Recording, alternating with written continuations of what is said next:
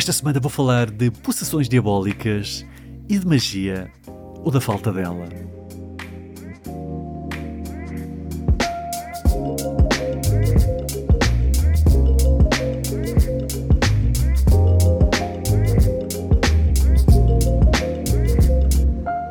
Sejam bem-vindos ao 18º episódio de Filmes, Filmes, Filmes.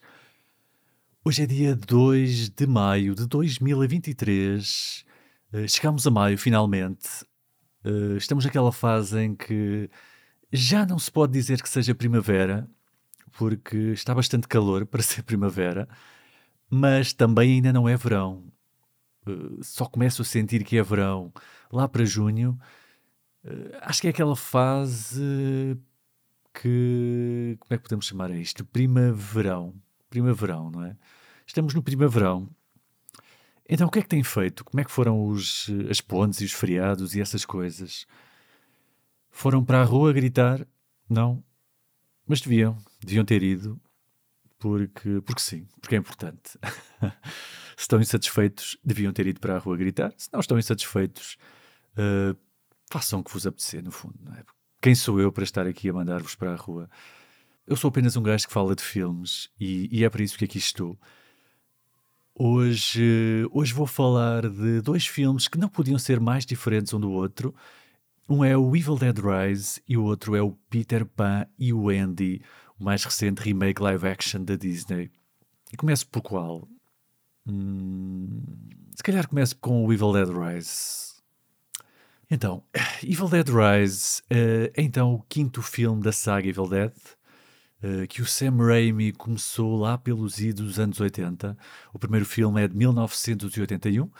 Foi protagonizado pelo Bruce Campbell e tem sido um franchise uh, com uma continuidade um pouco criativa, digamos assim. O Evil Dead 2 de 1987 é ele próprio uma espécie de remake do primeiro filme. Não é bem uma sequela, é uma sequela remake em 1992 houve então a primeira sequela a sério, que foi o Army of Darkness, e, e, só muitos anos depois, só 20 anos depois, é que voltamos à saga com outro remake, desta vez realizado pelo Fede Alvarez, que na altura não teve assim muito boas críticas, mas que recentemente tem ganhado algum culto. Entretanto, houve também uma série que era uma sequela do Evil Dead 2, mas que tinha de ter algum cuidado nas referências ao Army of Darkness uh, por umas questões legais que acho que eles conseguiram os direitos do Evil Dead e do Evil Dead 2, mas não do Army of Darkness, por isso não podia haver referências óbvias ao, ao terceiro filme. Uh, uma, confusão, no fundo. E chegamos então agora a este Evil Dead Rise, que pode ser, no fundo, aquilo que nós quisermos. Se quisermos que seja uma sequela do Army of Darkness, Pode ser. E, e, se quisermos que seja uma sequela do remake do Fede Alvarez, uh, acho que também pode ser, porque não há aqui nenhuma referência direta às personagens ou, ou aos acontecimentos desses filmes. Por isso, uh, neste ponto, a única coisa que une o franchise é já só mesmo uh, o livro dos mortos e, no fundo, as consequências da sua leitura, digamos assim. Isso não significa, no entanto, que o filme está completamente desligado dos filmes anteriores. Muito pelo contrário, este filme está cheio de pequenas referências aos filmes anteriores, sobretudo aos do Sam Raimi, eh, quer sejam alguns recursos estilísticos eh, mais próprios do Sam Raimi. O famoso point of view da, da possessão, por exemplo, que o Sam Raimi gravou em cima de uma cadeira de escritório, eh, está presente e temos também referências em frases e objetos que aparecem por lá. Não vou estar aqui a, a revelar demasiado, mas é porreiro. Não são referências intrusivas e nem sequer é preciso percebê-las para que o filme funcione, mas é um piscar de olhos, não é? Que os fãs agradecem. Aliás, toda a conclusão deste filme é uma enorme e magnífica homenagem ao trabalho do Bruce Campbell e do Sam Raimi, com muito sangue e muito e muitos olhos bugalhados e é muito porreiro. Uh, duas pequenas notas antes de dizer o que achei. Que já comecei por dizer, no fundo, não é? Mas antes de, de continuar a dizer o que achei, Este filme foi então escrito e realizado por um senhor chamado Lee Cronin, conhecido por um filme de 2019 chamado The All in the Ground, que eu não vi, mas já ouvi dizer bem, apesar das críticas no IMDb não serem grande coisa. E a ideia original era que este filme tivesse ido diretamente para o streaming, nomeadamente para a HBO Max. No entanto, parece que o público reagiu tão bem às primeiras visualizações que decidiram dar-lhe uma hipótese nas salas. Isto, claro, aliado obviamente à recente mudança de estratégia na Warner. E, e a verdade é que desta vez fizeram muito bem, porque o filme merece de facto ser visto numa sala de cinema. Uh, e começo já por aí. Começo já por dizer que eu gostei muito deste filme Achei-o muito sólido, achei-o com um ritmo praticamente perfeito. Tem uma hora e meia, ou seja, é o ideal, e sabem o amor que eu nutro por filmes de uma hora e meia. Uma hora e meia é perfeito. Uh, gostei muito da ideia de prender os protagonistas no andar de um prédio. O filme passa-se quase todo num apartamento mas há sempre coisas diferentes a acontecerem. O filme vai escalando de uma forma muito fluida, porque o filme faz um trabalho muito bom nesse sentido. Não há, não há jump scares, pelo menos que me lembro, e isso é muito bom. O que diz logo muito sobre as intenções e a eh, sensibilidade narrativa do realizador. O filme, aliás, tem momentos muito criativos, apesar de ter um cenário bastante limitado ou talvez por isso, não é?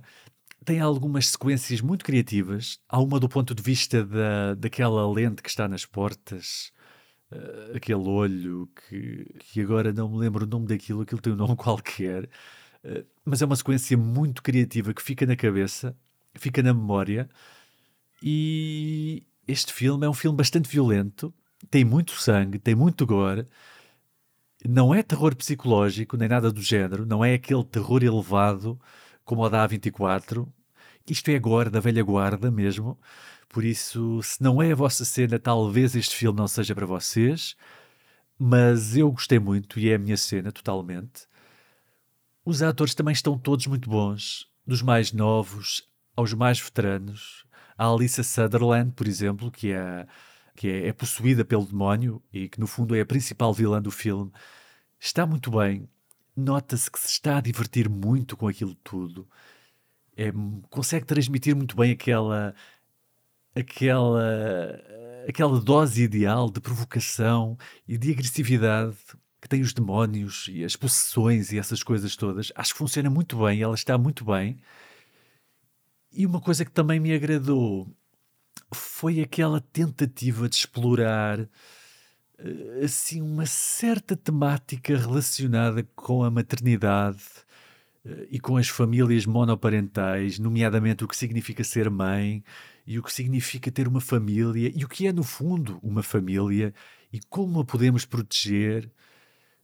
E isso é também interessante, nomeadamente quando as coisas se tornam mais viscerais, dá ali uma camada extra de significado a toda aquela violência e a todo aquele sangue, no fundo, porque sangue, maternidade, gestação, menstruação, é uma camada interessante de significado que o filme tenta ter ali pelo meio. Uh, o mais curioso é que para mim este filme apareceu praticamente do nada, não dava grande coisa por ele pelo trailer, parecia-me apenas mais um filme de terror contemporâneo, cheio de jump scares e tal. E enganou-me bem. A verdade é que me enganou bem. E gostei de ser enganado por este filme. Uh, resumindo, então, Evil Dead Rise, recomendadíssimo para quem gosta de terror, de terror gore, da velha guarda. Uma hora e meia muito bem passada, bom ritmo, bons atores, muito gore, muitas referências para quem é fã de Evil Dead. Enfim, boa cena. Se puderem, apanhem-no no cinema. Continuando, então, como disse, uh, quero também falar aqui um pouco de Peter Pan e o Andy, o mais recente live action remake da Disney, ou remake a imagem real, ou remake também em inglês, por isso não é uma grande tradução.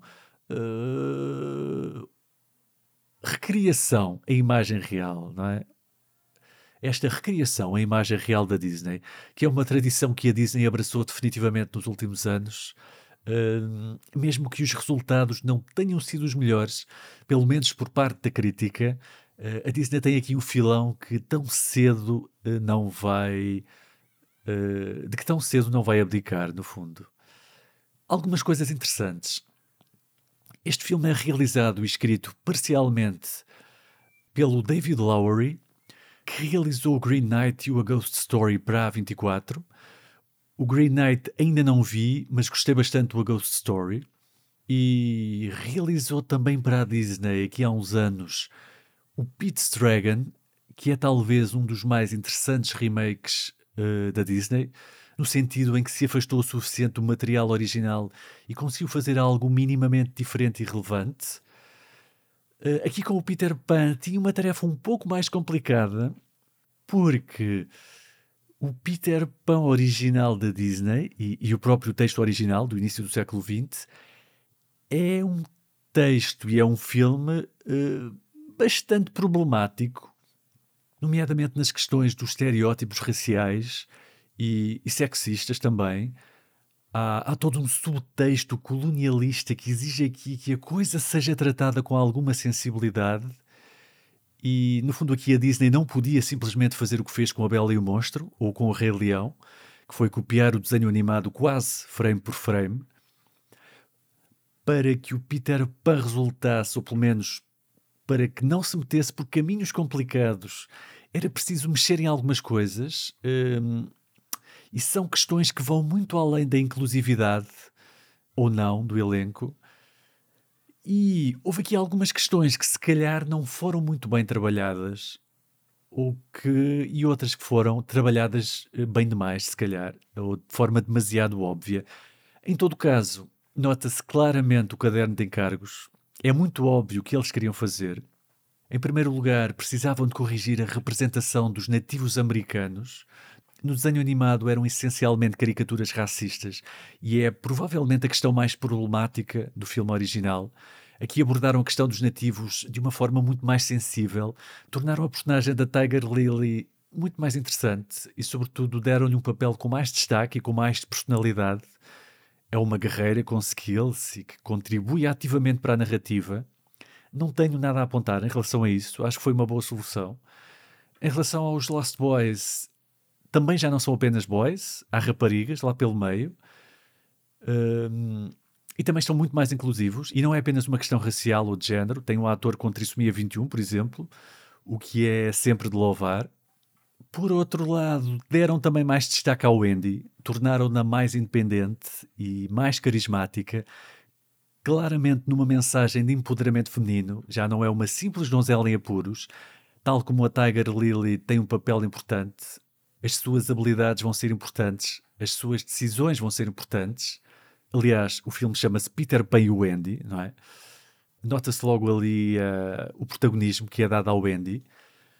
Só que o problema é que com esta mensagem de empoderamento feminino e com algumas alterações que foram feitas nesse sentido, surgiram aqui alguns problemas narrativos, algumas lacunas que ficaram por preencher, não necessariamente com a Wendy, mas sobretudo com a Sininho. A Sininho neste filme tornou-se uma personagem eh, praticamente descartável. Uh, a Sininho original tocava ali em alguns estereótipos que se compreende que sejam problemáticos vistos agora, vistos pelos olhos de agora, nomeadamente estereótipos sexistas. Era, era uma personagem muito sexualizada, o próprio visual era altamente sexualizado e as suas motivações também não eram as mais interessantes. Percebo que não quisessem representá-la assim. Não sei se se lembram mas uh, a Sininho tinha muitos ciúmes do Peter Pan e da Wendy. Estava constantemente a atacar a Wendy e a boicotá-la de forma bastante violenta até. Ora, isso desapareceu tudo. Acharam que não tinha lugar neste filme e em relação a isso estão no seu direito, obviamente. O problema é que não lhe deram mais nada para fazer.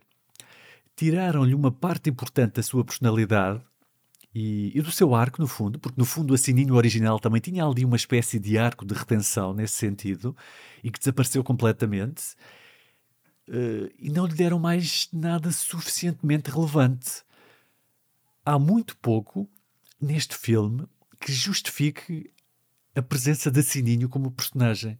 O que é uma pena, porque Sininho é das personagens mais populares desta história, é quase tão popular como o próprio Peter Pan, e aqui é quase completamente posta de lado. Há ali uma tentativa de falar na voz das mulheres e no facto de não serem ouvidas e, e de remeter provavelmente para uma questão de hierarquias sociais, mas não é suficiente para justificar uma personagem daquelas, ou pelo menos não foi trabalhada de forma suficiente.